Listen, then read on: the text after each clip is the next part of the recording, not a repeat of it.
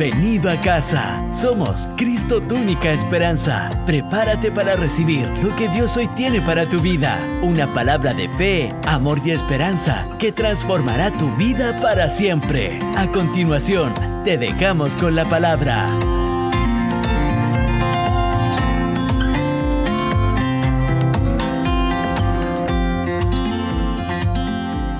¿Cuántos han venido a escuchar una palabra? Y acompáñame por favor a Apocalipsis 1:8. Vamos a leer la palabra del Señor. Dice, yo soy el alfa y la omega, principio y fin.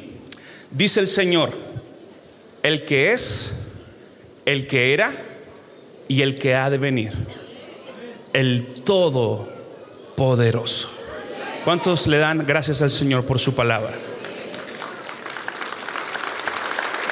Quiero hablar por unos momentos la Biblia dice, o Dios está diciendo, yo soy el alfa y la omega. Yo soy el que es, el que era y el que ha de venir. En otras palabras, Dios te está diciendo, yo soy tu pasado, soy tu presente y soy tu futuro. Dios es Dios de los momentos y Dios es Dios de las temporadas. Lo voy a repetir, Dios es Dios de los momentos y Dios es Dios de las temporadas creer en lo que Él hizo me habilita para vivir una vida en libertad hoy. Es tan importante entender que Él vino a morir por mí en la cruz. Él sanó mis heridas. Él, que, él, me sacó del quebranto en el que vivía. Adoramos al Dios que hizo cosas tremendas por nosotros. Siempre digo esto, mi esperanza no está puesta en lo que Dios va a hacer por mí. Mi esperanza está puesta y se basa en lo que Dios ya hizo por mí hace dos mil años atrás. El que es, el que era y el que ha de venir. Si podemos poner la, gráfica que les, les pedí, dígalo fuerte, el que fue, el que es y el que ha de venir. Dígalo una vez más, el que fue, el que es y el que ha de venir. Tengo que creer en el que fue, tengo que experimentar el que es y tengo que tener esperanza por el que ha de venir. La Biblia dice que Cristo en nosotros es la esperanza de gloria. Dígalo fuerte, esperanza de gloria. Pero no puedo tener esperanza si no tengo entendimiento de la gloria que ha de venir. Y quiero hablar por unos momentos. Creo que como iglesia hemos enfocado mucho nuestro mensaje en lo que Dios hizo, mucho nuestro mensaje en lo que Dios está haciendo, pero hemos hablado muy poco de lo que Dios va a hacer. Y le tengo una noticia, iglesia. ¿Sabe lo que Dios va a hacer? Él va a regresar por su iglesia. Mire, Cristo viene pronto. Y este no es un mensaje apocalíptico de que el, mundo se va a terminar mañana. Pero como iglesia tenemos que tener una revelación de lo que Dios hizo, de lo que Dios está haciendo, pero tengo que abrazar una revelación de que Cristo va a venir por su iglesia. Dios va a regresar por su iglesia. Esa es la esperanza que estamos esperando. Estamos esperando que Cristo, nuestro Salvador, el que murió por nosotros, va a volver. Él va a redimir todas las cosas. Mire, Hollywood nos presenta una idea que el mundo se va a destruir. Pero la Biblia nos presenta una verdad, que la, que la tierra va a ser restaurada. Dios no va a destruir la tierra, Dios quiere restaurar la tierra. Si Dios hubiese querido destruir la tierra, nunca hubiese enviado a su único hijo a morir por nosotros. Dios quiere restaurar todas las cosas.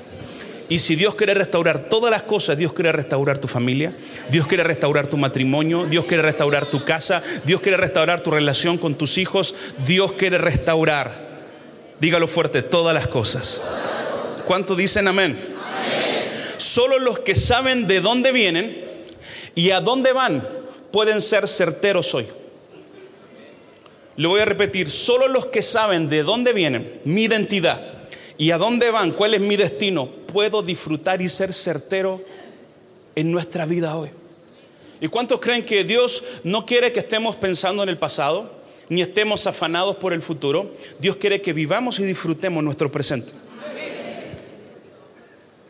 Mucha gente piensa solamente en el futuro, pero mi hermano, Dios está haciendo cosas poderosas hoy. Dios no, solamente va a hacer cosas mañana, Dios está haciendo milagros y maravillas hasta el día de hoy. Yo podía ver ahí al Felipe cuando estaba eh, compartiendo su, su testimonio, se me llenaban los ojos de lágrimas y de emoción. Ver una persona transformada por el Espíritu Santo de Dios. Hemos visto milagros, hemos visto eh, cojos andar, ciegos ver. He visto con mis ojos milagros extraordinarios, pero no hay milagro que más conmueva mi corazón que cuando Dios transforma el corazón de una persona. Dios sigue transformando nuestros corazones hasta el día de hoy. Creer en lo que Él hizo me habilita para vivir en el poder de su victoria. Somos una iglesia que tiene que vivir y caminar en el poder de la victoria de Cristo. Acompáñenme a Mateo 25, 11 y en este contexto quiero hablar acerca de esta parábola que es muy conocida, pero creo que es una estadística de nuestra iglesia, de la iglesia de Jesucristo, no solamente de nuestro ministerio, de la iglesia de Jesucristo hoy. Es la parábola de las diez vírgenes y dice así, entonces el reino de los cielos será semejante a diez vírgenes que tomando sus lámparas salieron a recibir al esposo. Verso 2. Cinco de ellas eran prudentes y cinco insensatas. Las insensatas, tomando sus lámparas, no tomaron consigo aceite. Mas las prudentes tomaron aceite en sus vasijas juntamente con sus lámparas. Y tardando el esposo, cabecearon todas y se durmieron. Y a la medianoche se oyó un clamor. Aquí viene el esposo. Salid a recibirle. Entonces todas aquellas vírgenes se levantaron, arreglaron sus lámparas y las insensatas dijeron a las prudentes, danos o préstenos vuestro aceite porque nuestras lámparas se apagan. Mas las prudentes respondieron diciendo, ¿por qué? Para que no nos falte a nosotros ni a vosotras. Id más bien a los que venden y comprar vosotras mismas su propio aceite. Pero mientras ellas iban a comprar, vino el esposo y las que estaban preparadas, diga conmigo, preparadas, entraron con él a las bodas y se cerró la puerta. Después vinieron también las otras vírgenes diciendo, Señor, Señor, ábrenos. Mas él respondiendo dijo, de cierto os digo que no os conozco. Velad pues, porque no, no sabéis el día ni la hora en que el Hijo del Hombre ha de venir. Velad porque no saben cuál será el día, ni la hora, ni la noche, ni la temporada, o si estamos ya en los 300 años o todavía no pasan. No nos enfocamos en eso, nos enfocamos en que cuando nuestro amado venga, nos encuentre preparados. Cuando Él venga, encuentre aceite en nuestra lámpara. Iglesia amada, esta parábola es una estadística de la iglesia de los últimos tiempos. Y la estadística dice que el 50% va a ser prudente y el 50% va a ser insensato o va a ser necio. Yo no quiero ser de los necios ni, ni de los insensatos, yo quiero ser de los prudentes. Y mi primer punto es, no basta ser virgen, hay que ser prudente. No basta ser virgen, hay que ser prudente. Aquí Jesús no está poniendo en duda ni está diciendo busquen la santidad. Él está dando por hecho que las diez están viviendo en santidad. Diez vírgenes, pero cinco imprudentes y cinco prudentes. Vuelvo a repetirlo. No basta ser virgen. No basta buscar la santidad. Tengo que vivir una vida en prudencia. Hay tanta gente santa, pero imprudente. Hay tanta gente que por amar la verdad, amar el Evangelio, amar la sana doctrina, se transforman en imprudentes al hablar mal de otras personas. Necesitamos ser una iglesia que ame la venida de Cristo, ame lo que Dios está haciendo, pero cuando Dios nos regala una verdad, nos regala una revelación, mire lo, lo que voy a decir, recibir una verdad no te da derecho para criticar a los que todavía no se les ha revelado. Cuando recibes una revelación, recibes una verdad, esa revelación tiene una responsabilidad de guiar a los otros a la verdad con amor de Dios. Siempre digo esto, o más de alguna vez lo he dicho. Si alguien viene y habla mal de, mi esposa, con el amor de Cristo le voy a pegar un combo que voy a quedar hablando en lengua. Porque están hablando mal de mi esposa. La gente no entiende cuando critican a la iglesia. Están hablando mal de la esposa del Señor. No te metes con el ministerio. No te metes con ese pastor. Te están metiendo con el novio. Iglesia, cuando Dios venga, que nos encuentre siendo personas prudentes. ¿Cuántos dicen amén? Proverbios 3:5 dice, fíate de Jehová de todo tu corazón y no te apoyes en tu propia prudencia. Cuando hablamos de prudencia no hablamos de nuestra propia prudencia, nuestro entendimiento, sino que hablamos de la prudencia que viene del Señor. Los que hemos sido lavados de nuevo, los que hemos sido eh, tenido un encuentro real con el Espíritu Santo. Las cosas viejas pasaron, las malas acciones pasaron, Dios nos ha transformado, Dios nos ha renovado. Cada día que pasa lo conocemos más, lo amamos más, hablamos diferente, pensamos diferente y actuamos diferente. La prudencia en la vida de un hombre o de una mujer se puede ver reflejado en sus palabras, en sus acciones y en su manera de pensar.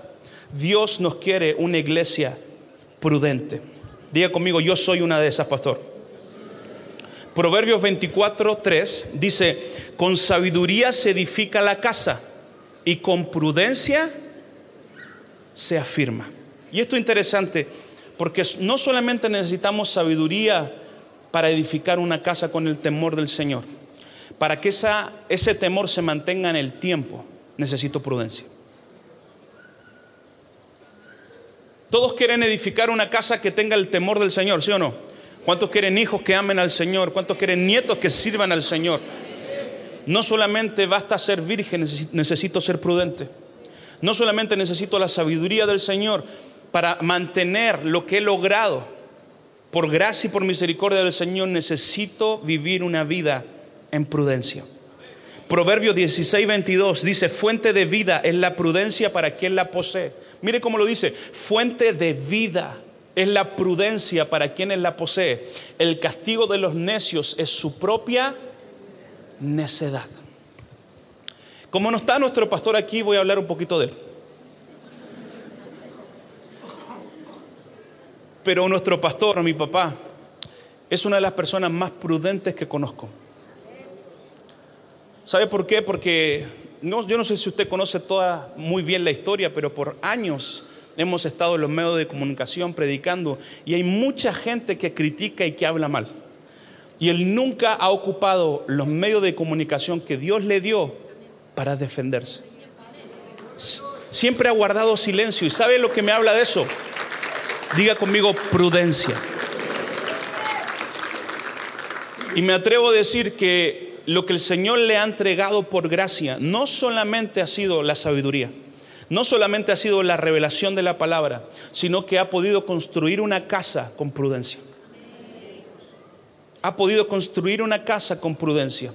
Muchas de las personas que llegan a este ministerio nos dicen, nos quedamos aquí porque me gusta que son equilibrados. Me gusta que hay, hay prudencia. Escúcheme, como iglesia, la gente, como decía el pastor David en el primer mensaje, lo primero que la gente va a ver de ti el primer versículo que la gente se va a aprender va a ser tus palabras, van a ser tus acciones. Necesitamos desarrollar prudencia como iglesia. Nosotros no podemos andar por ahí, aun si eres de esta iglesia, diciendo, no, en la iglesia eh, tenemos tres cultos y en la iglesia nos jactamos de esto. No, porque toda gracia, toda dádiva, si algo hemos alcanzado ha sido por la gracia, por la misericordia del Señor. Iglesia, nuestra mayor labor en estos tiempos no es averiguar cuándo va a venir el Señor, porque escúcheme bien, nunca lo vas a averiguar. Nadie sabe ni el día ni la hora. Un, día, hace algunos años, una persona me dijo, pastor, ¿por qué no hablan de la venida de Cristo? Bueno, estamos hablando de la venida de Cristo. Pero me acuerdo que mi respuesta fue, mire, amamos la venida de Cristo, pero todavía hay mucho trabajo que hacer. Y hay mucho trabajo que hacer, pero necesitamos ser una novia preparada. Escúchame bien, porque el amado viene. Nuestro rey está por venir. Y yo he tenido esta, eh, este pensamiento hace mucho tiempo. Yo no explico lo que estamos viviendo a otra cosa. La avivación que estamos teniendo, la gracia, el favor de Dios que Dios está derramando sobre su iglesia, no sobre solamente sobre esta iglesia, sobre la iglesia de Cristo. ¿Sabe por qué es? Porque Él se está acercando a la tierra. Nuestro amado se está acercando y su novia está respondiendo. No basta ser virgen, necesito ser prudente. No basta vivir una vida en santidad, necesito vivir una vida en prudencia delante del Señor. ¿Cuántos dicen amén? Número dos, diga conmigo aceite. Necesito aceite en mi vida. El aceite es el fruto del proceso. Y, escribí esto aquí, este aceite que ellas traían era aceite virgen el aceite en la Biblia significa la unción. ¿Cuántos quieren la unción del Señor? Escúcheme, escúcheme, la unción no solamente es para liberar enfermos, la unción no solamente es para traer libertad, la unción no solamente es para eh, predicar o, o hablar con gracia, la unción que Dios quiere derramar la puede derramar sobre cada una de las personas que está aquí. La unción no es otra cosa, la habilidad de Dios para hacer lo que nosotros no podemos hacer en nuestra fuerza. La unción es la habilidad de Dios que te habilita a hacer lo que tú no puedes hacer en tus fuerzas. Pastor, ¿y cómo lo traigo a mi vida? Cuando a otros en tu trabajo no se le ocurre nada para resolver el problema, la unción del Espíritu Santo en tu vida te va a habilitar, te va a dar la gracia, te va a dar la capacidad, te va a dar la claridad de mente para ver, mira, ahí está el problema. ¿Cómo se te ocurrió? El Espíritu Santo de Dios está dentro de mí. Necesitamos ser una iglesia llena de aceite llena de unción. Todos saben o quizás no saben, pero en, la antigüedad el aceite, ¿verdad? Se, se hacía en la prensa, triturando el fruto, triturando las aceitunas. ¿Cuántos quieren la unción del Espíritu Santo? Prepárate para ser triturado en la prensa de Dios. Prepárate para ser procesado. Prepárate para pasar por momentos incómodos, porque Dios está generando en ti un aceite original todo lo original cuesta más. ¿Sabe por qué las vírgenes no traían, solamente agarraron las lámparas y no, no agarraron el aceite? Porque no tenían aceite, porque no habían trabajado por ese aceite. Porque tener aceite en la lámpara cuesta producirlo. La unción cuesta producirla. La unción son noches mañanas buscando el rostro del Señor, procesos de quebranto, procesos de traición, procesos de guardar silencio, procesos de, que la prudencia se desarrolle en nuestro corazón, en nuestra vida. Y quizás estás simplemente quejándote por lo injusto que estás viviendo, en vez de tener una, una perspectiva de reino, que Dios quiere aceite en tu lámpara. Dios quiere aceite en nuestra lámpara. Cuando Él venga, que nos encuentre con aceite. El propósito de la unción es para ver al amado. Ellas llevaban aceite para ponerle la lámpara, para alumbrar y para ver el rostro de su amado. La unción no es para autopromoverte, la unción es para estar más cerca de nuestro amado. La unción es para estar más cerca del rostro de Dios. La Biblia dice que la gloria de Dios se ve en el rostro, en la faz de Jesús. Iglesia, necesitamos ser una iglesia llena de aceite, llena del aceite de la santa unción, llena del aceite soberano que viene del Señor. Necesitamos una iglesia con unción. Necesitamos una iglesia que salga de este lugar y si ve un enfermo, no solamente lo traiga aquí a la iglesia para que oremos por él, sino que ellos tengan la capacidad de poner las manos y que ese enfermo se sane. Necesitamos una iglesia madura, llena de unción, entendida en los tiempos. La gente procesada es gente entendida en los tiempos.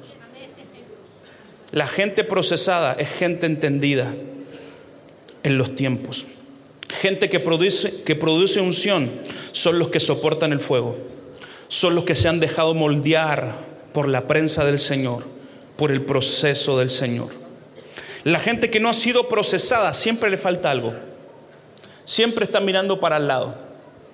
Pero los que hemos sido procesados, los que han sido procesados, saben cuánto nos ha costado producir lo que Dios nos ha entregado.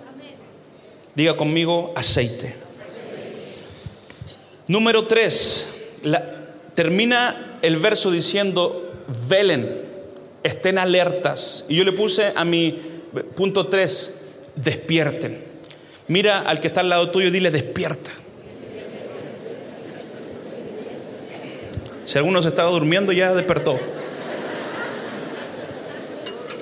Mateo 26, 41 dice, velad y orad para que no entréis en tentación. El espíritu, la verdad, está dispuesto, pero la carne es débil.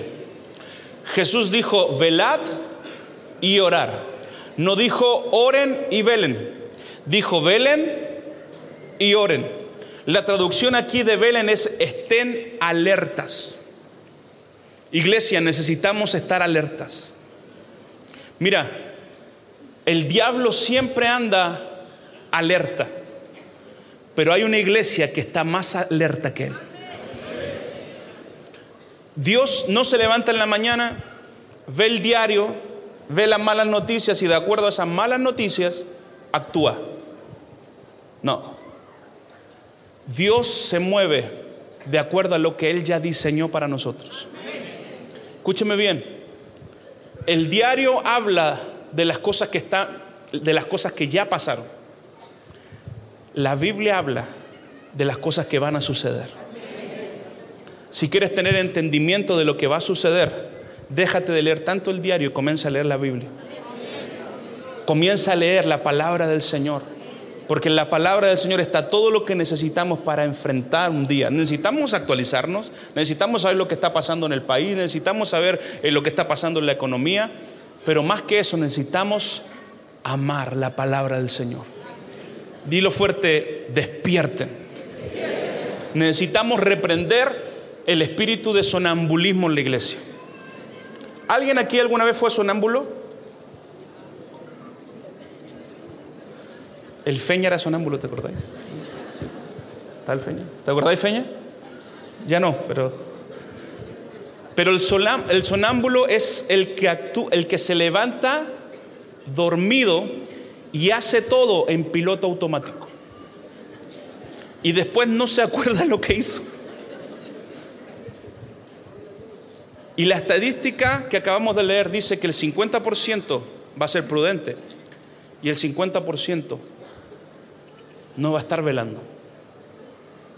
Necesitamos no venir a la iglesia porque tenemos que venir a la iglesia. Necesito venir a la iglesia porque tengo hambre del Espíritu Santo de Dios. Necesito venir a la iglesia porque es una necesidad venir a la iglesia, buscar la palabra, buscar el sustento, buscar la dirección para mi casa, para mi familia. Iglesia, tenemos que estar despiertos. Despierta.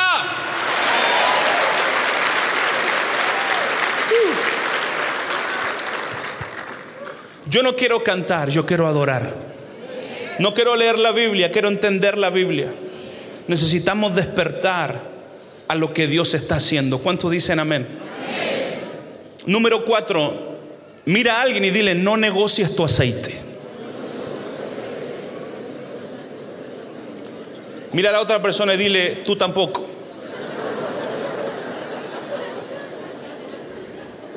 Mire, hay una parte en la historia, cuando viene el amado, las insensatas le dicen a las prudentes, denos de su aceite. Y quiero ser bien cuidadoso en lo que voy a decir. Cualquiera que lee este verso, de acuerdo cuál es tu cultura o tus valores, lo puede interpretar de dos formas. ¿Qué le costaba darle un poco de aceite? Eso es lo que el mundo ha tratado de poner en nuestra mente. Eso, y no quiero hablar de política, pero eso es lo que el movimiento ha tratado de poner en nuestra mente. Todos tienen que ser iguales. O sea, ok, si todos tienen que ser iguales, que todos se esfuercen de la misma forma. Que todos trabajen de la misma forma. Que todos estudien de la misma forma.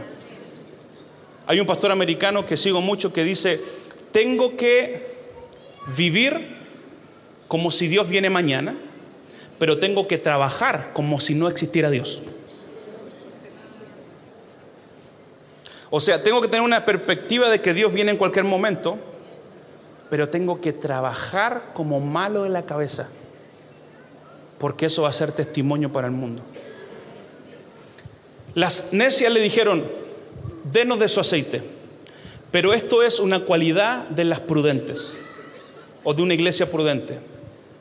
En vez de decir, bueno, te voy a dar un poquito, pobrecita, no tiene nada, decirle, yo pagué un precio por este aceite. Y que si te convido mi aceite, tú te puedes quedar sin aceite. Y yo por compartirte a ti me puedo quedar yo sin aceite. Escúcheme, una iglesia prudente es una iglesia que sabe administrar bien la gracia. No estoy hablando de que no ayudemos a los que no tienen. Claro que así, nuestra iglesia lo hace y usted sabe que lo hacemos. Pero no podemos conectarnos con gente necia que quiere robar lo que Dios ha puesto en ti. Hay gente que se va a acercar a ti solamente por lo que portas, solamente por lo que tienes. Y si te sigues juntando con esa, esas personas, puede pasar dos cosas, que ellas se conviertan como tú o que ellas te bajen a su nivel de fe. Por eso necesitas juntarte con gente que tiene tu misma fe. Necesitas juntarte con personas que tienen tus mismos ideales. Necesitas juntarte con personas que están viendo lo mismo, que están pensando lo mismo, que están yendo al mismo lugar. Como lo dije anterior, el que sabe de dónde viene y sabe a dónde va puede ser certero hoy en día. No negocies tu aceite. No negocies tu aceite. Necesitamos ser buenos mayordomos de la gracia que Dios nos da. ¿Cuántos dicen amén? Primera de Pedro 4:7, la nueva versión internacional, dice, ya se acerca el fin de todas las cosas. Así que para, para orar bien, manténganse sobrios y con la mente despejada. Sobre todo, ámense los unos a los otros profundamente, porque el amor cubre multitud de pecados. Practiquen la hospitalidad entre ustedes sin quejarse. Cada uno ponga al servicio de los demás el don que haya recibido, administrando fielmente la gracia de Dios en sus diversas formas. Diga fuerte conmigo, voy a ser un buen administrador de la gracia. Voy a ser un buen administrador de la gracia que Dios pone en mis manos. Voy a ser un buen administrador de la, de la gracia que Dios me confía. Iglesia amada, haga buenas obras, haga caridad, sea hospitalario, ámese los unos a otros, pero necesita ser diligente y administrador con la gracia que Dios te da. No negocies tu aceite. No negocies tu aceite. No vale la pena negociar nuestro aceite. Necesitamos un balance saludable entre la vida del Espíritu, el trabajo y la buena administración. Necesitamos un balance entre la vida en el Espíritu, el trabajo y la buena administración. ¿Sabe por qué? Porque Dios no te va a dar nada de lo que no puedas mantener en el tiempo. Jesús dijo, yo voy a hacer que den fruto para que mis frutos permanezcan. Una cosa es dar fruto, otra cosa es permanecer en el tiempo dando fruto. ¿Y cuántos creen que Dios no solamente te ha llamado a ser fructífero, Dios te ha llamado a ser fructífero en el tiempo? Mire, en Cristo no tenemos buenas y malas temporadas, vivimos de gloria en gloria. Vivimos de victoria en victoria. En la senda de los justos, el camino de los justos, eso es como la luz de la aurora que va en aumento. Hasta que el día es perfecto. Tu vida, tu casa, tu familia, tu trabajo, tu administración, tu oficina, tiene que ir en aumento todos los días de tu vida. Seamos fieles, buenos administradores de la gracia que el Señor nos ha dado. Y este es un aspecto de Dios que no hemos visto. Él es, no solamente es proveedor, sino que Él es el que actúa con previsión. Por eso la Biblia dice en Job que su concepción guió, sus ojos guiaron nuestra concepción. Él como vio antes que hiciera el mundo toda nuestra vida, Él ya proveyó todo lo necesario para que cumplamos nuestro propósito. Y esto es la previsión de Dios, la providencia de Dios. Escúcheme bien, ¿sabe lo que significa eso? Planear, calendarizar ser ordenado. Dios no multiplica nada que no está en orden, pastor. Mi finanza está en orden, mi finanza no está en orden. Ok, comienza a ordenar tu finanza. Mi familia no está, no está en orden. Comienza a ordenar tu familia porque Dios quiere multiplicar, pero Dios no puede multiplicar si primero no está ordenado. Y este es un aspecto de Dios que no hemos visto muchas veces. Él prevé las cosas. Él preorganiza las cosas. Y cuando podemos ser Así es una de las cualidades de una iglesia prudente. Diga conmigo, yo soy de las prudentes. Número 5. Necesitamos circuncidar nuestra insensatez. Yo tengo un hijo que me nació en Estados Unidos, americano, y le voy a contar esto, nació allá, ¿verdad?, en, el hospital. Como yo no sé mucho inglés, bueno, sí sé, bueno, no sé, pero cuando le trato de hablar a mi hija me corrige, me corrige el acento, entonces me dice, me dice, ¿what? Me dice, papá, háblame en español, por favor, mejor. Y bueno, ahí como que me, tira para abajo un poquito, pero bueno, entiendo, entiendo, pero en ese tiempo cuando Cristóbal nació, obviamente mi esposa todavía estaba en, recuperación, ¿verdad? Fue, fue, fue cesárea, la estaban todavía ahí en la sala de recuperaciones y me llevaron a mí a a, ver al bebé. Entonces yo veo al bebé y me hablaban en inglés, me hablaban en inglés. Yo le decía, yes, yes, yes, yes, yes. Entonces, en una de esas yes que les dije, me preguntaron si quería circuncidar al niño o no. Entonces, cuando veo que sacan un cuchillo, no, bueno, lo circuncidaron porque yo dije yes, yes, yes. Entonces le pregunté, ¿y por qué lo hacen? O sea, nosotros eh, en Chile eh, también es una opción, entonces, y ella me, ella me dijo algo interesante, me dijo, es por dos cosas, por higiene y por sensibilidad. En la antigüedad, antes de los ocho días, ¿verdad? Al judío se le eh, circuncidaba. Voy a poner mis manos acá mientras hablo acerca de esto, ¿verdad? Porque para no ser textual, pero se le circuncidaba.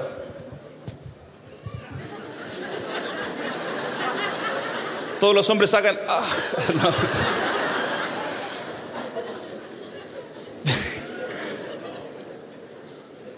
Pero hoy no es, no es una ley eh, a, través del nuevo pacto, ¿verdad? Así lo entendemos.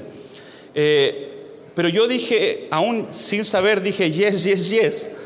Eh, porque dije, bueno, va, así va a ser. Y si después me pregunta, dije, bueno, yo no hablaba muy bien inglés, hijo, así que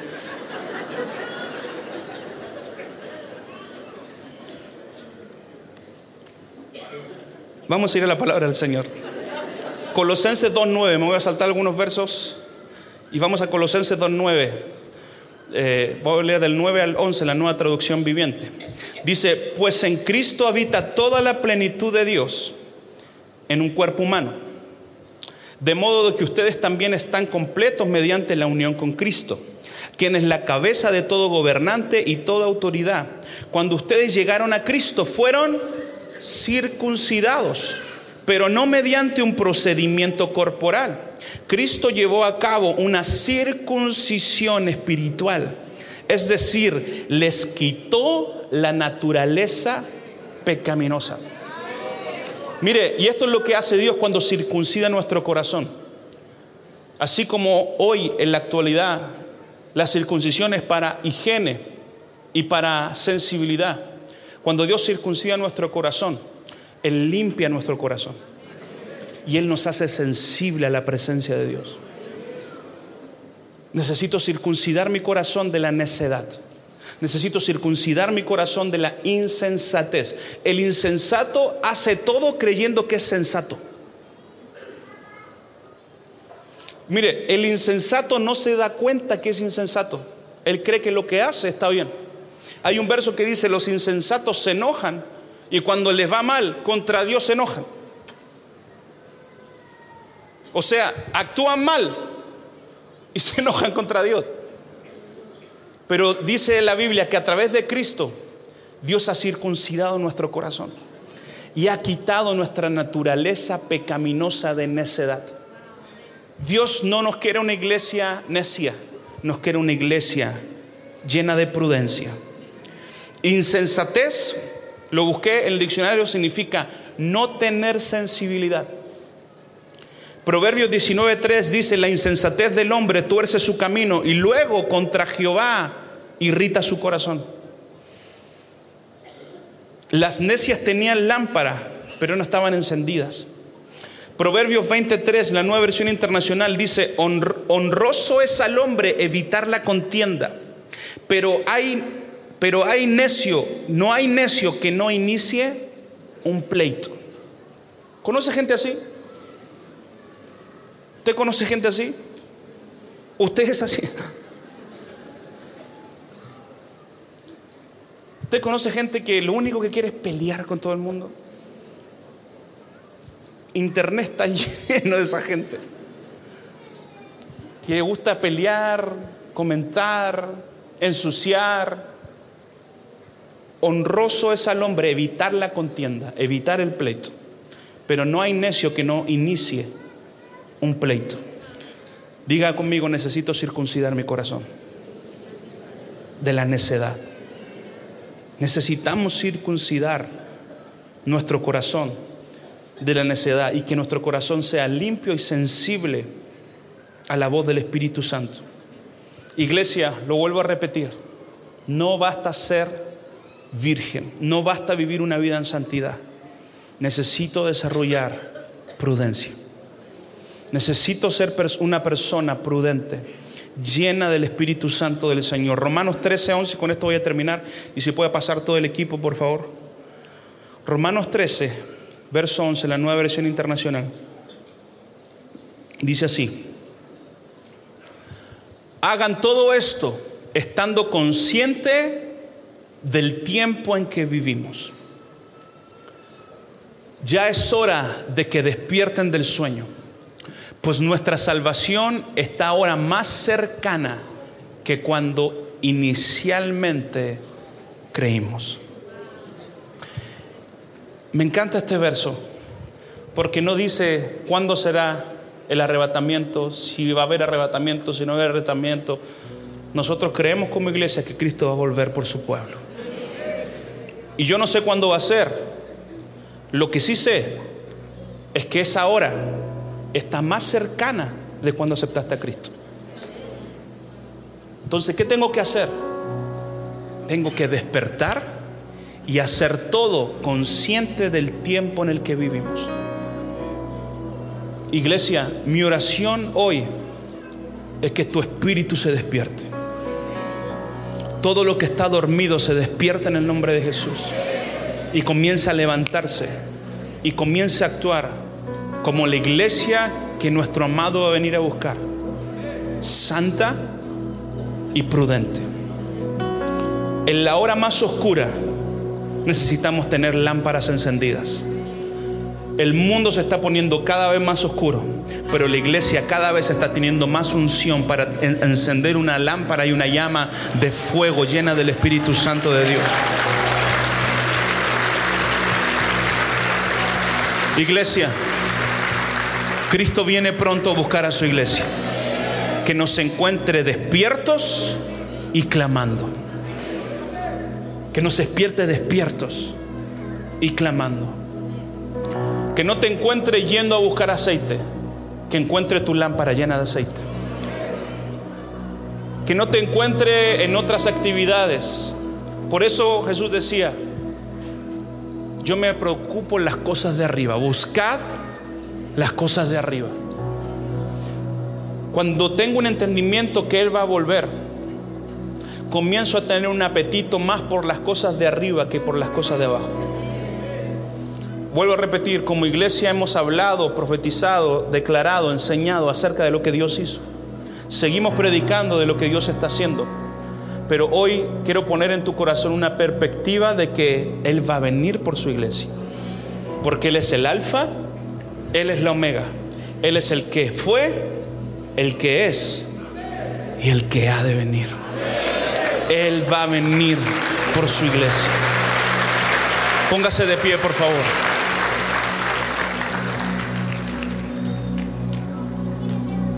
Si lo pueden poner en la pantalla, por favor, el título otra vez. El que fue, el que es y el que ha de venir. Dios es tu pasado, es tu presente, pero Él es tu futuro. Y tengo que ser una persona que se prepare. Tienes que levantarte todos los días creyendo que Cristo va a venir. Eso me hace tener una perspectiva de prepararme. Y, quiero ser cuidadoso con esto porque yo era de esta postura antes. Yo amo la venida del Señor, pero yo no creo que Cristo venga todavía. Yo quiero verse casar a mi hija, quiero ver a mis nietos, quiero ver a mis bisnietos. Pero cuando amamos más su venida, no importa lo que podamos hacer en esta tierra, vamos a vivir una eternidad con Dios. Vamos a vivir una eternidad con Dios.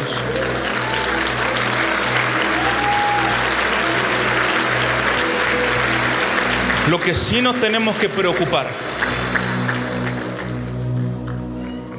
es tratar de llevarnos a toda la gente que podamos. El otro día tuvimos una reunión con pastores y nos daban algunas estadísticas y la estadística dice que el 2025 la Biblia va a estar escrita en todos los idiomas del mundo. Por lo menos de forma escrita, no sé si va a llegar a todos los rincones, pero de forma escrita va a estar en todos los idiomas del mundo. Toda lengua y nación va a poder leer y conocer la verdad de Jesucristo. No sé cuándo va a ser, sé que va a venir. Que Él me, que él me encuentre despierto, avivado, más preocupado por las cosas de arriba que por las cosas de abajo.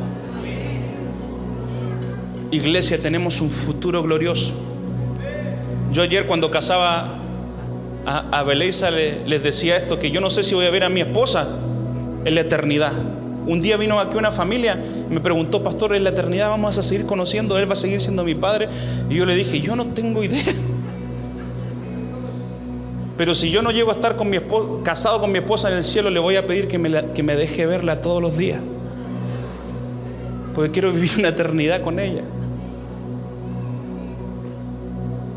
Por eso Jesús dijo, el que quiera seguirme, deje padre, madre y sígame. Amamos nuestra familia, pero Dios te entregó tu familia. Iglesia, despertemos este clamor. Nuestro amado viene.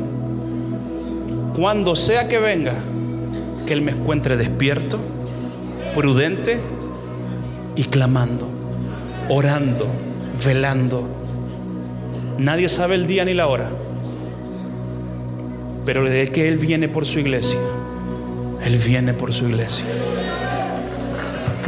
Y vamos a estar juntos con Él.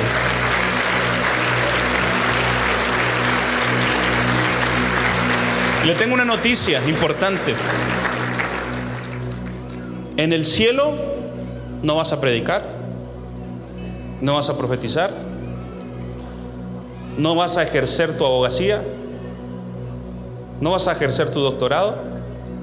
Lo único que vamos a hacer va a ser adorar las 24 horas del día. Así que es mejor que vayas practicando. Levanta tus manos al cielo y vamos a adorar al Señor. Gracias por compartir con nosotros. Esperamos que hayas sido bendecido por esta palabra. Siempre serás bienvenido a casa.